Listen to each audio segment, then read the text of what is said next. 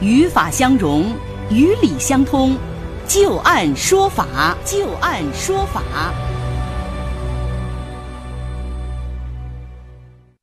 好的，欢迎大家继续关注收听由知金和律师张玉柱为您带来的旧案说法。接下来我们再来和大家说第二个案例啊，是有关于借条当中没有写利息，出借人就不能够主张利息了吗？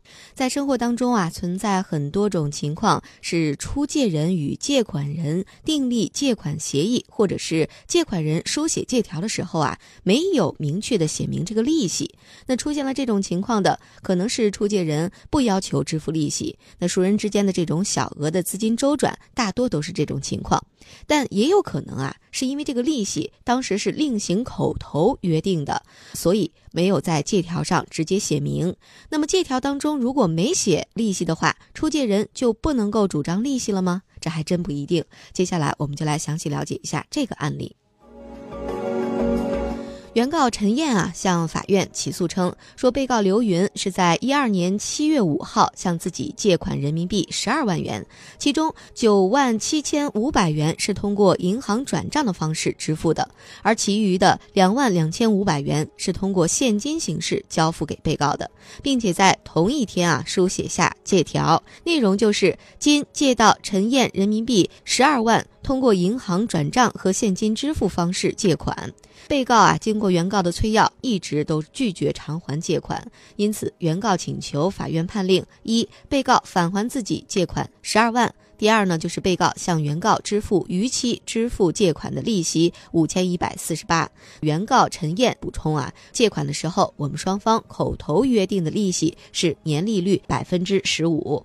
再来听听被告怎么说。被告刘云辩称说：“我当时借的是十万元，并不是十二万元。原告通过转账的方式转了九万七千五，剩下的两千五是算作利息的。大概是在二零一四年，原告的丈夫找到自己，要求重新出具一张十二万元的金额的借条。原告口头说存在银行会产生利息，所以找到自己说要计算一点利息。那么刘云表示：我一直没有能力还上这些款项。”就与原告口头协商了这些问题，后来与原告协商每月最低还款。根据转账记录，最开始一笔是还了四千元，后来有一段时间没有能力还款，就和原告又口头协商说每月最低还一千五，而被告刘云共向原告一共还款了两万八千元。法院经过审理认为，原告主张的是本金是十二万，通过银行转账和现金形式交付被告。被告刘云主张借款是十万元，但原告扣除了两千五，只向他实际转账了九万七千五。两年之后，被告仍然无力还款，于是又向原告重新出具了一份借条，将借款的金额确定十二万，其中两万是被告刘云自愿支付给原告的好处费。那么，法院认为，二零一二年的七月五号，原告向被告转款九万七千五五百元，转账记录当中的文字摘要处有这样的一个说明：说借刘云十万元。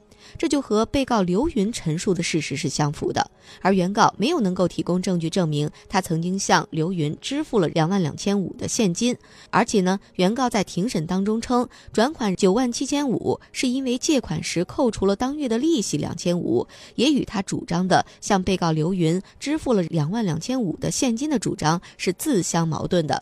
因此，法院最终啊，对于这个具体借了多少钱，认为借款本金应该是九万。七千五百元，采信的是被告的说辞。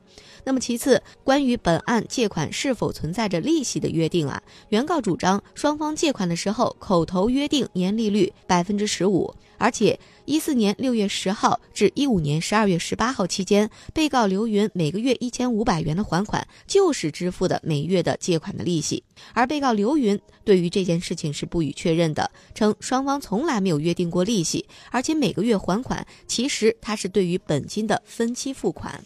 对于原被告两种不同的说法，法院认为被告刘云出具的借条并没有约定借款的利息，那么原告也没有提交证据证明他和被告刘云之间的借款存在着利息，因此法院对于原告提出的双方约定年利率百分之十五的主张是不予确认的。而被告刘云在一四年六月十号到一五年十二月十八号期间的还款两万八千元为对借款本金的还款。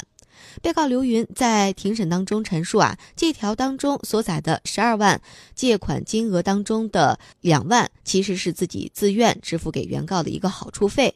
那么，鉴于本案借款的时间已经长达五年之久，被告刘云仍然没有还款，并且双方并没有约定借款的利息，那么被告刘云也自愿向原告支付了这笔款项，也就是刚才所说的这个两万元的好处费啊。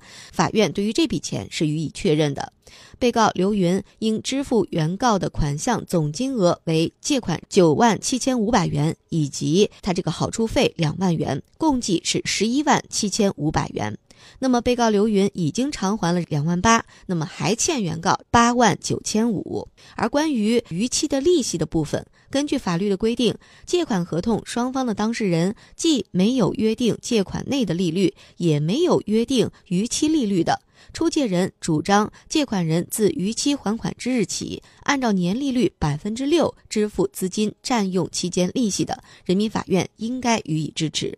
那么在本案当中，原告和被告刘云虽然没有约定还款的期限，但是根据原告所提交的短信记录显示，原告已经在一六年的六月二十五号催告被告说让他来还钱，而被告也确认了这个短信的真实性。因此，法院认定说，原告有权自一六年的六月二十六号起开始向被告主张按照年利率百分之六支付资金占有期间的一个利息。而综合所有的理由啊，法院最终判决，被告应该于判决生效之日起十天内向原告陈燕偿还借款啊八万九千五以及逾期付款的利息八万。九千五百元为本金，按照年利率百分之六的标准，是从一六年的六月二十六号开始计算，一直到实际清偿之日为止。那接下来，我们利用最后的两三分钟的时间啊，听一听张玉柱律师对于这个案子的分析和点评。这个最高人民法院审理民间借贷这个纠纷当中，对这个利息呢是有规定的。它主要是怎么规定的？其实这个问题啊，就是这案子就涉及到这个的东西，说借款利率呢有约定的，按照约定。但是呢，这个约定呢不能超过百分之二十四，嗯，是吧？超过百分之二十四呢就不予支持了。他还有个三十六的问题呢，是吧？说你二十四到三十六之间你已经给了人家了，那你再以不当得利为由要求返还二十四到三十六之间的这百分之十二的利息，那法院不予支持。嗯，说如果你没给没给了之后呢，如果他要在起诉的时候要求要这个百分之三十六的，法院只支持百分之二十四。好，啊，这个这个是一个这么说法。嗯。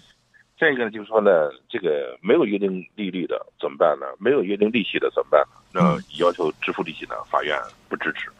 但是呢，它里边它就有有出现个问题了，说你本你本来是说借借了我三个月这个期限的这个，对，它超时间了，是吧？嗯。但是超时间了你不给了，是吧？那么在这个时候呢，那我还不给我计算利息，很显然我又吃亏了。对对。所以说呢，在这个时候，这个最高人民法院呢又规定了，说呢，说如果超了期了，那么在这个时候呢。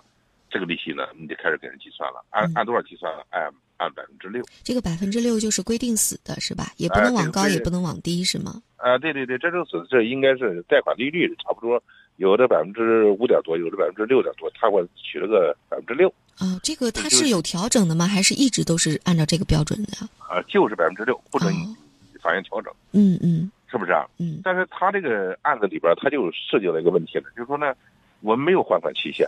那什么时候之前开始开开始开始违约了，是吧？因为你没有还款期限，人随时可以要求你还。对。那么人要求你还了，你仍然没还，那么在这个时候呢，开始视为你开始违约了。嗯。那么在这个时候，所以说法院开始算什么？算百分之六的问题了。嗯。